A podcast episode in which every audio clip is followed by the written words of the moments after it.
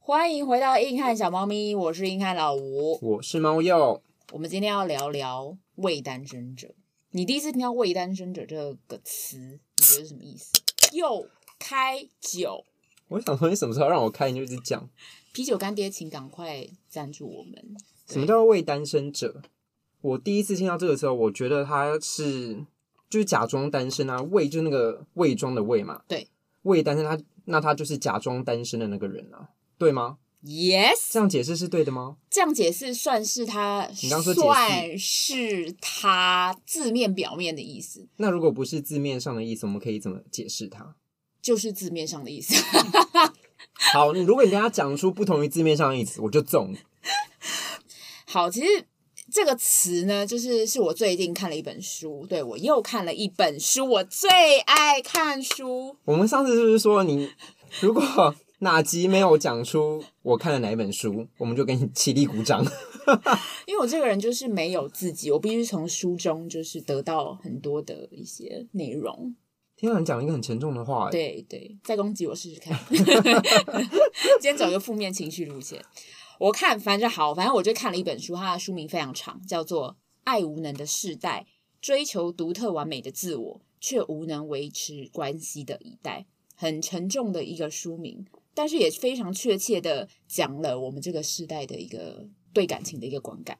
这本书里面，他就讲了很多这个世代面对爱情的时候，他一些处理的模式跟态度，然后里面也举了很多小故事。因为我这个人就是，如果你在里面大讲理论的话，我很容易就看不下去，所以我觉得这本书算是蛮嗯，可以令你发人深省，然后又蛮看得下去的。好，所以它里面是很多案例，对，他蛮多案例的，作者讲了蛮多他朋友的案例，或者是他自己，他自己。亲身的经验，那他很会谈恋爱哦。他以前好像 kind of 是一些渣男，不要骂作者嘛，因为他就是有讲一些案例，就是说他以前就是有未单身的情况出现。伪、oh. 单身者这个词呢，据作者所说，他这个词一开始是出现在德国的一个什么世界报的一篇文章里，他不确定到底是是不是那个编辑自己创造的，还是可能那个时候网络上就已经有这个字，就像比如说神回复这种词，有。时候就是网络上先有什么 T T T 商民先创造，编辑才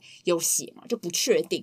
可是基本上我在呃网络上查的话，这个词好像从大概二零一零年、二零一二年左右就已经有人在讲这个字，就所以已经有这个字的相关资料。好，在未单身者之之前比较红的词汇就是 fuck buddy 或者是床伴 friends with benefits。如果大家知道，就那种美剧很常出现的 fuck buddy 是就是真的，我就只上床，打开 app，我说我要跟你出去发生性关系，两个人结束了，然后互不相见，他就只要上床，他就觉得约会这件事情很你觉得不必要？对啊。Friends with benefits 就是好像还有一点点感情，可能假设我今天跟你出去吃完饭了，然后我们一两个礼拜我们两个就消失不见，完全没有联络。过两个礼拜之后就又开始传讯说：“哎，你今天在吗？好像马赛克你这样子。”马赛克你就是我很想。框框，哦、对、哦、对对对，然后女生告，告 我都已经逼了，怎么样？告爆！然后女生就说好，然后两个人就发生性关系，然后再过两个礼拜，两个人就再不见，这样子。这种比较像是炮友的互动吧？可是两个人出去的时候就像情侣一样去约会啊，什么什么干嘛？但是没有相见，或是两个人在聊天的时候，或是在传讯息的时候，都在讲性爱的东西。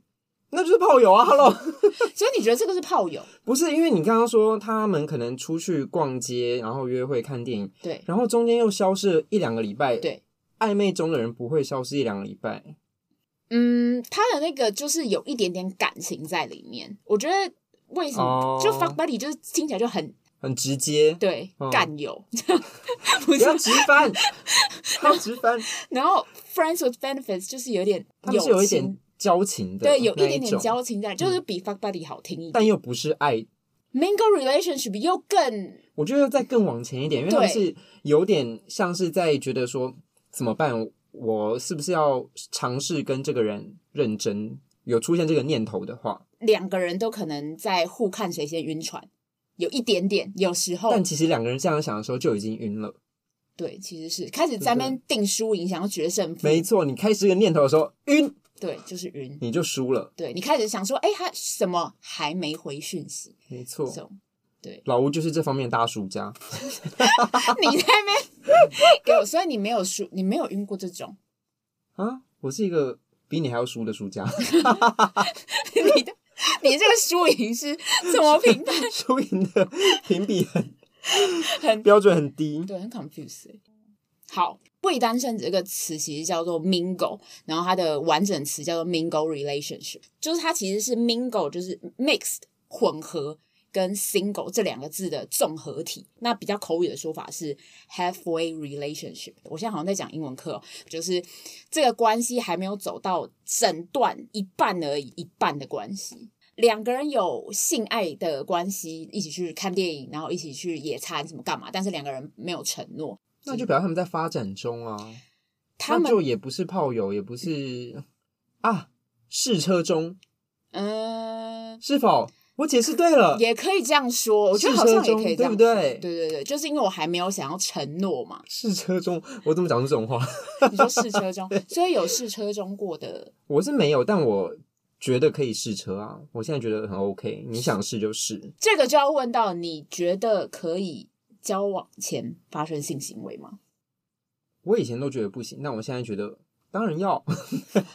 没有啊，就是一个大家不是都说什么试车的概念吗？可是试车以前不是仅限于就是婚前，就是你已经认定了这个人才可以婚前试车吗？对啦，那交往这件事情也是一样，就是我想要跟这个人在一起，那我就可以先试试看，所以这种感觉。所以你跟那个人在一起是前提是你已经确定你想跟这个人在一起，所以你才试车的。有种有这种感觉，就我不是只是为了想要信这件事情才跟他发生关系。那所以要到对方多肯定的状况。你才可以进行试车的因为搞不好如果对方只是利用你或者什么，这这样你可以吗？利用我那些那种当然不行啊！我觉得大家应该没有那么笨，就是你在两个人的相处之中，或是你们见面的频率、聊天的频率，其实都可以看出一些端倪，或是你真的有在跟这个人有好感或是暧昧的话，你们讲的话当然不会跟那种要玩的人是一样的啊。诶，场外老赖一直疯狂摇头，我懂他的意思，老赖意思就是还是有一些。渣渣那一种，啊、但你自己去判断，被骗就算了，总是要被骗过一两次，哦、不要怕被骗。害我发音都不正确，发音不正确。所以你的你是觉得说，如果你喜欢你认定了这个人，你自己判定已经没有问题了，就上下去这样的概念吗？起呀，没有了。讲话哎，逼逼暴逼，各种没有啦，当然是要在一个嗯开心的氛围之下。两情相悦，情投意合，所以你觉得两情相悦，情投意合就可以上下去了？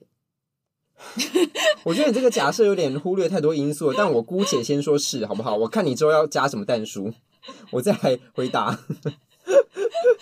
好了，没有啦，因为其实我觉得现代人真的是对于在一起这件事情越来越模糊，就是我觉得这个东西是从。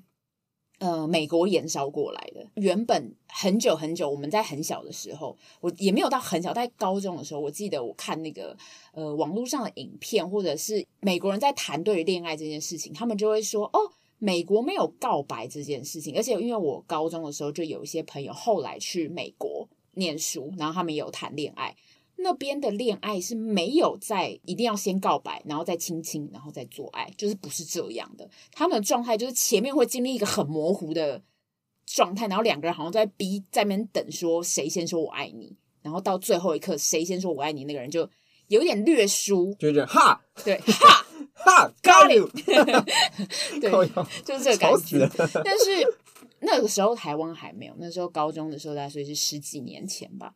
那现在哦，十几年前听就觉得很难过。对，听十几年前就是小时候啊。对，真的很久。然后到了现在，我觉得其实台湾现在也是，好像变成没有一定要先说“我爱你”了之后，或者说“你愿意跟我在一起吗”，然后再再接吻或者是再做爱了。那你觉得为什么会有这样的改变？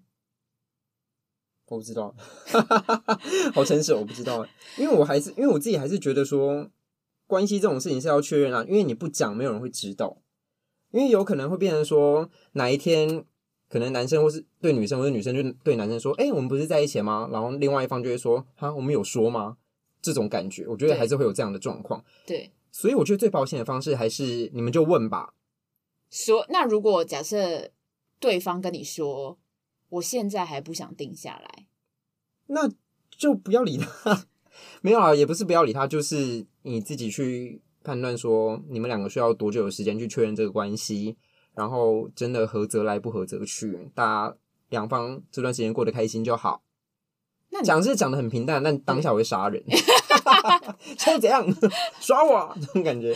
哦，所以你如果对方这样跟你讲的时候，你就会气噗噗吗？我会觉得说，所以之前开玩笑的喽。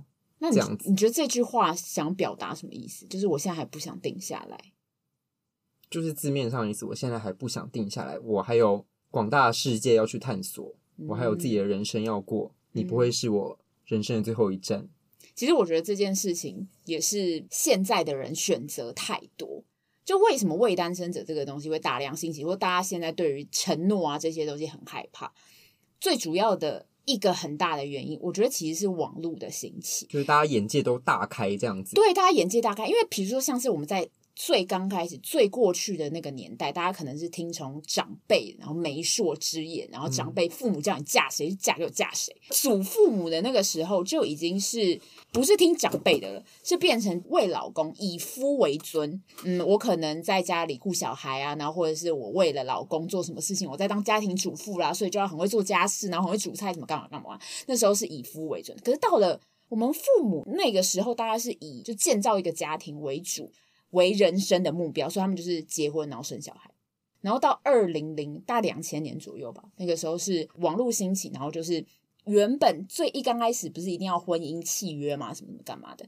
但是性资讯的透明化跟这些恋爱资讯的透明化，开始让大家有了那个觉得可以婚前性行为的这件事情。因为在我们爸妈那个年代，婚前性行为感觉还是一个不太能讲的事嘛。习惯。我跟你讲，他们只是不敢讲而已吧。他们虽然只是嘴巴上说了什么啊，不要婚前性行为，但其实自己做的跟什么一样。可是我最近我我开玩笑，我不是说我妈，我不是说我妈，我说上一辈的人。你有跟你妈谈过这一块吗？没有没有，不敢。我在家都是正襟危坐。因为我朋友最近就是刚交了她人生的第一个男朋友，嗯、然后她就跟她妈聊了这题，说她可以跟她男朋友出去过夜吗？她妈说不行，你如果这样子的话，我会非常失望。嗯，对，不是，可是他妈不想让他出去过夜的原因，是因为他不想要他们发生关系。对，他就说。可是我朋友说我会守好那个底线，如果我不要就是不要，如果对方是会硬强迫，他也不会让他做这件事情。然后，但是他妈就会觉得说，你觉得男生这样说的时候会准吗？然后，或者是婚前有性行为的话，女生就会有掉价，就是名声不好，传出去不好。我觉得就可以顺着妈妈的话讲啦，反正。他们那时候的观念就是这样，然后我们就自己做自己的就好，不然呢？而且妈妈的逻辑有一点点不通哦。我不过夜，我还是可以发生很多事情呢。哎，也是，也是，对不对？对，就是法律漏洞的部分。哎，不是，是一个说法说辞转换的部分。也是啦，也是。然后那个女生，反正就是他妈刚刚讲说不行了之后，她就说：“你这样子，我就要跟你调一下我的那个出生的状况了。”你那个时候就是定结婚了之后，你过六个月就生我了哦。然后他妈就说：“所以我是以过来人的经验在跟你说。”妈妈反将一军，真可怕！妈妈就婚前性行为啊，可是反正我觉得那个年代的，好像对于这方面还不太敢说，而且对于小朋友好像也都不太敢讲，或者对对于这件事情好像觉得也是有点太过前卫、太过羞耻的事。毕竟你想想看啊，那些什么性平教育啊、平权这些事情，都是从我们这时候才开始的啊，所以上一代。的观念比起我们来说还是比较不一样啦，所以那个时候是刚刚说嘛，网络资讯比较发达，就是大家在网络上都可以查到性爱或者是呃恋情、婚姻相关的讯息。我觉得那个时候大家才开始比较有要对于我身边这个人要更了解，所以才会有婚前性行为。我因为我觉得性这件事情在恋爱里面占了也是蛮大一个分量。那如果你结婚了之后，才发现这个人你们两个姓氏不合，那你岂不是就是很很不好嘛？所以现在才很多人说要婚前性行为。然后到二零大概一零年吧，我们最近有看那个社群网站，就是 Netflix 上面的那个智能社会，对，智能社会又想不起来它的名字。智能社会那个里面就在讲说，二零一零年是手机开始出现社群软体 App 的时候，那个时候呢，其实也是交友软体开始上手机的时候。其实 Tinder 不是第一个哦，第一个我今天看了一下是叫一个叫什么 Scout，然后是二零零九年开始的。第二个才是 Tinder，Tinder 是二零一二年出现的，所以从那个时候开始才开始有了交友软体。那交友软体一出现，大家就开始觉得，哎，我好像交友就是配对是一件很简单的事，因为我划一个 Yes，我往右滑，我就有一大池鱼，我好像就有下一个天下。所以那个时候大家就一直开始不想要承诺，因为好像是。我现在跟这个人配对了，我一承诺了这个人，我就放弃后面的大好机会。对，我就放弃了一整片森林。一群贱人，开玩笑的，很抱歉。大家会不会想太多啦？就是，可是我那边听下来不见得是你的啊。没错，真的。而且你再跟下一个，再下一个，再下一个。对啊，你要找到什么时候？对，找到你白发苍苍。你要找到那个一百分之一百的人，真的是没有这种人，没有这种人，真的。你就继续滑，滑到你老死。情绪情绪放太重，对，突然火气上来，很多远，不是那个逻辑根本就不成立啊！什么叫一直找？可能我觉得他只是想要掩盖自己没有这么喜欢现在这一个的说法。嗯，没错，对啊，我觉得他其实就是，我觉得整总归一句就是你不够爱，你讲那些什么。呃，我现在还没有决定好定下来啊，这种话就是你不够爱现在这个人嘛。嗯、如果你现在很爱这个人，你就一定要想要紧紧把他抓住嘛。你，怎么你怕他跑掉啊？对啊，你怕他跑掉啊？你怎么会想说？哎，场外有人开始大摇头，老赖开始大摇头，什么意思？老赖可以随便怎么插话都可以。老赖，老赖给我说话、啊，说啊，说话、啊，说话、啊。没有，别怕你。没有，我只是觉得不一定是不够爱才才那个不在一起啊。那是为什么？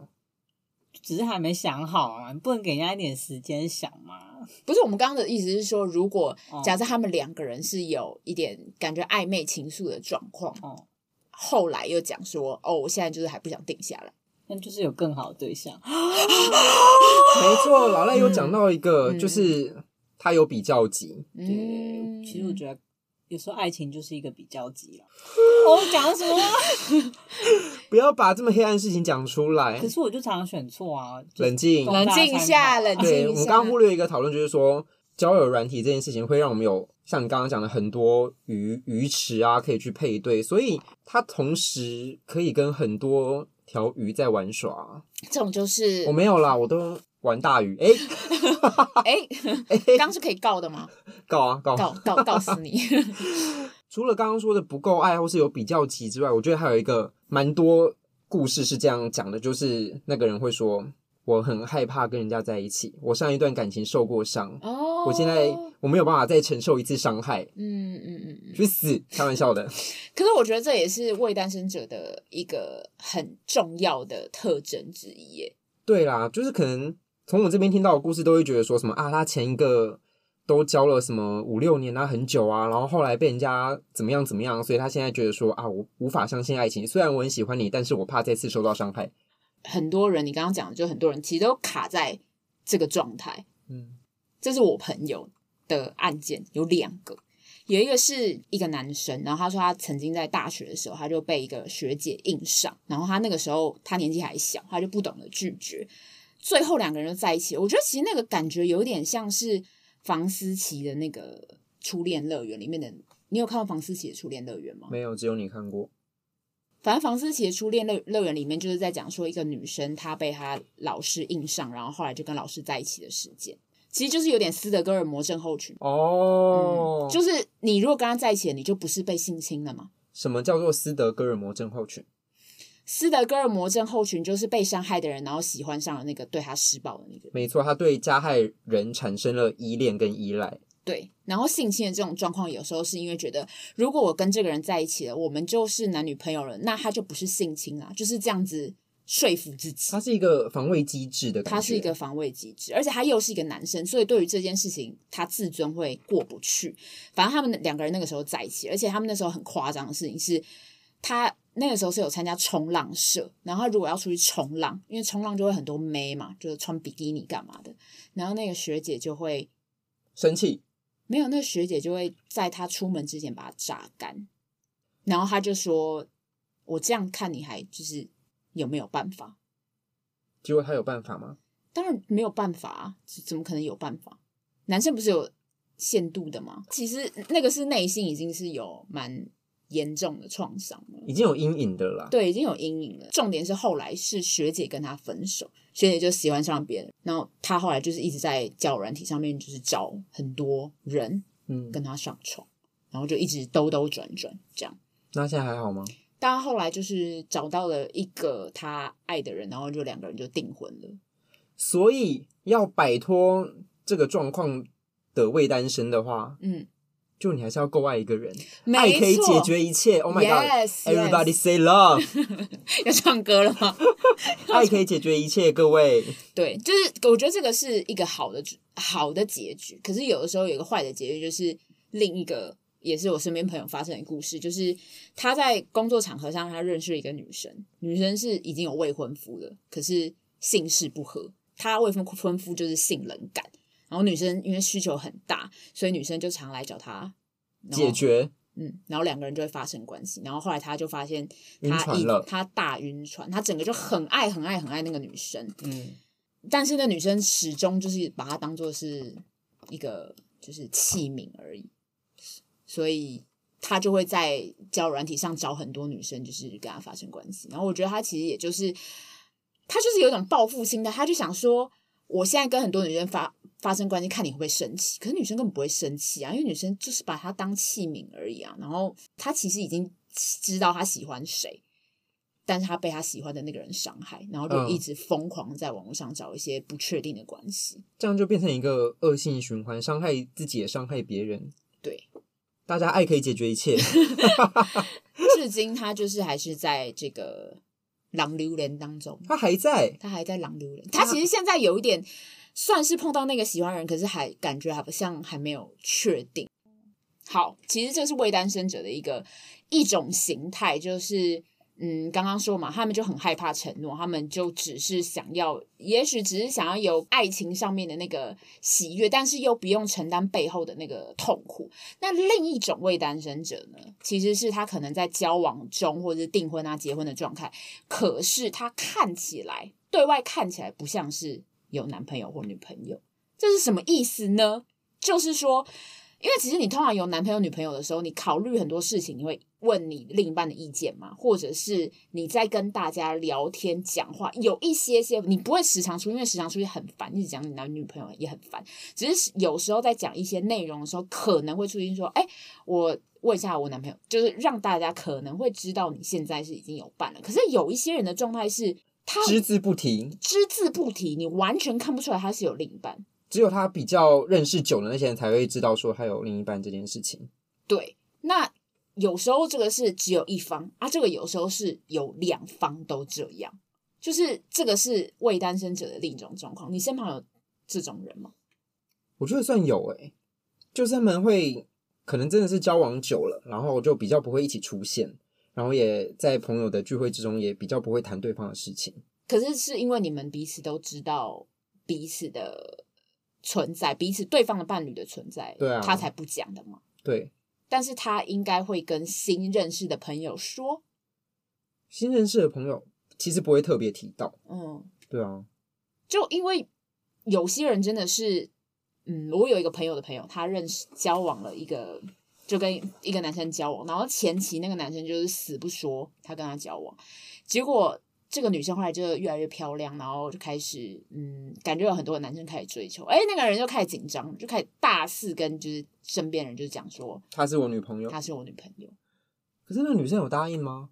那女生有答应，他们两个其实已经在一起一阵子，嗯嗯嗯、可是前期男生都不愿意讲，嗯、前期的男生感觉就跟办公室的女生好像很好，嗯，然后后期。他们公司来了一个新的主管，嗯，然后主管蛮年轻的，帅帅的，然后感觉好像要追我朋友，男生开始紧张喽，然后就开始很明显的宣誓主权，宣誓主权。哦，他之前就是不紧张，觉得说没事吧，对，没事吧，嗯，也不用特别跟大家讲啊。对啊，在工作场合，我觉得还是保持一点距离比较好吧。很怕哦，很怕哦，怕好。对，不要那么凶，他可能是真的不想要在工作上有太多压力啊。那为什么他现在又在那边讲？他怕啊，就他比起工作压力更怕女朋友被抢走。哎、欸，对，还算爱他，对，可以可以。所以，但是有一些是那一种两个人都没有想跟对方在一起了，但是又不结束，嗯，也不跟外面人说自己有对象。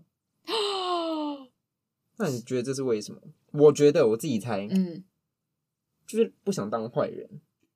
可是，就彼此有知道对方在外面已经有喜欢的人吗？应该都不知道。哎、欸，我我这边没有要讨论对方有没有去外面喜欢别人，嗯嗯嗯，只是我我讲的是说，这两个人明明就已经好像没有要跟对方在一起，但是都不分开。我觉得这有时候是习惯呢，我已经习惯这个人在身边。这种情况，我觉得大部分程度是，反正我听过一个故事，我就简称他为小粉红好了。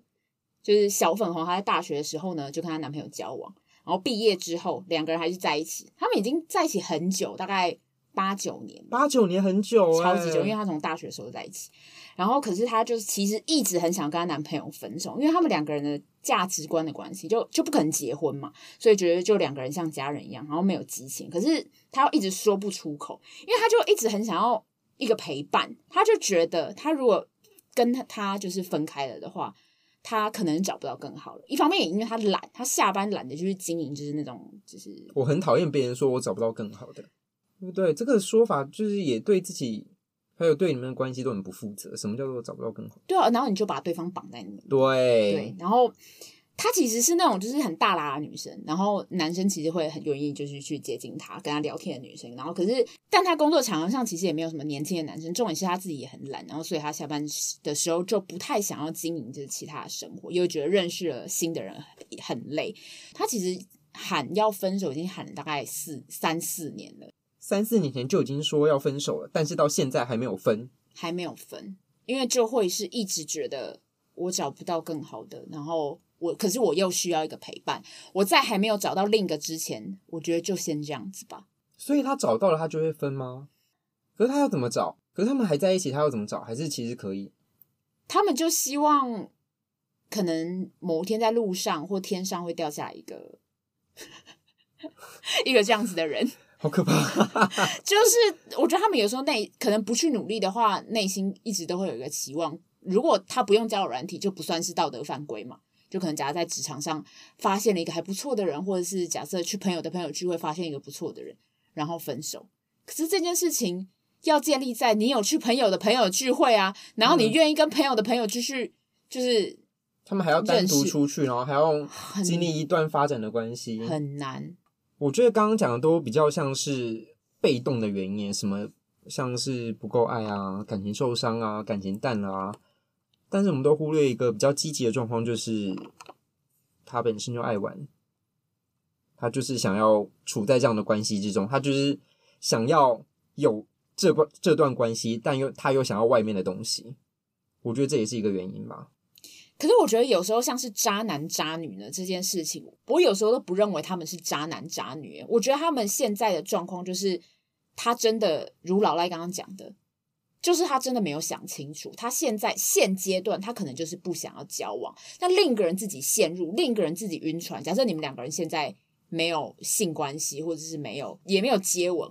那两个人只是就是很正常在回复讯息，另一个人就会问说：“哎，那我们现在什么关系？”女生可能这样问，啊，男生就说：“哦，发生什么事？对啊，现在发生什么事？”然后女生就说：“干渣男。”然后哎，什么意思？什么意思？这幻想太幻想吧？你就是要 PO 到 PTT 或 D 卡上面，让他被骂爆啊！神经病哦！什么？现在怎样？有时候这个情况在交友软体上真的很多见，就是两，可是女生有时候，可是你给我，我觉得你给我了一些好像是暧昧的那个讯号，讯号。男生觉得没有啊，那他也有可能是中央空调啊。对，可是问题是你觉得“中央空调”这四个字到底是什么意思？我对这些人表达出温暖不行吗？可以啊，那你就中央空调啊。那女生为什么有什么好生气的？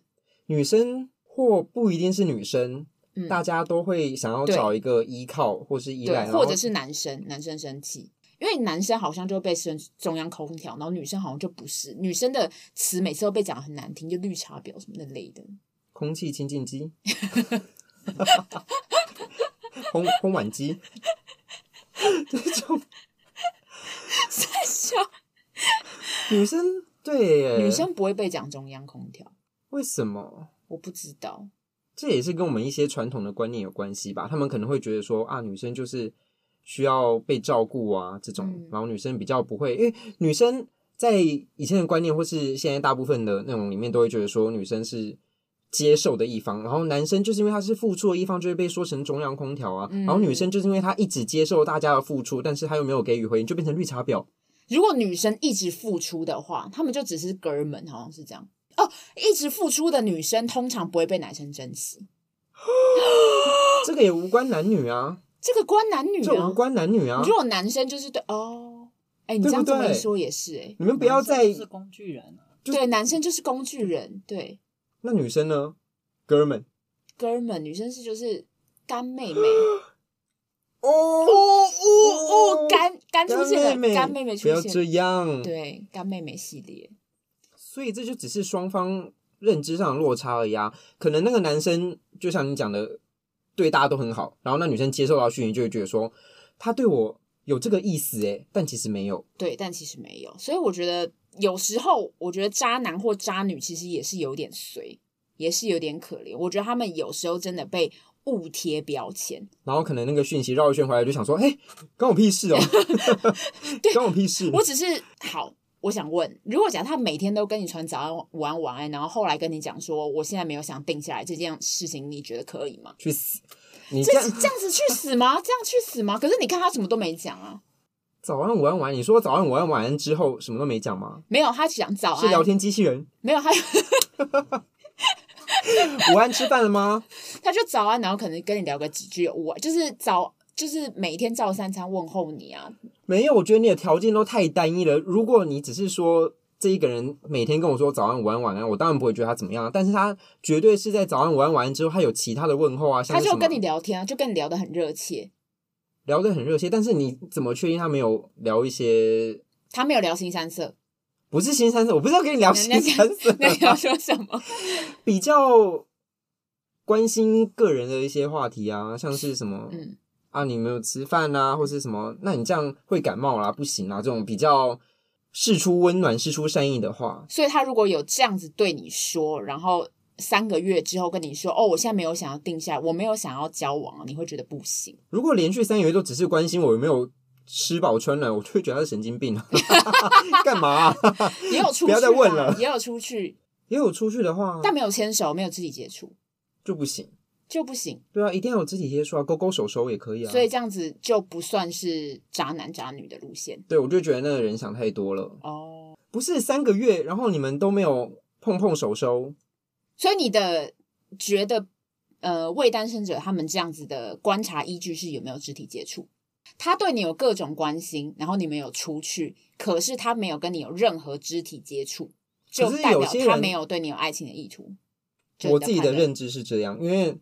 我觉得啦，如果他真的想要跟你发展一段关系的话，不会不搭一下肩啊，不勾一下手啊，嗯，对，他不会无动于衷。我就觉得，呃，如果他真的想要跟你交往，但是他又没有做出这些碰来碰去的小动作的话，那他就是凭实力单身哦。然后另一个原因就是刚刚有讲到，刚刚第一，反正第一个讲到的就是不够爱嘛，我不够爱我现在眼前那个人，嗯，所以我只好将就跟他在一起。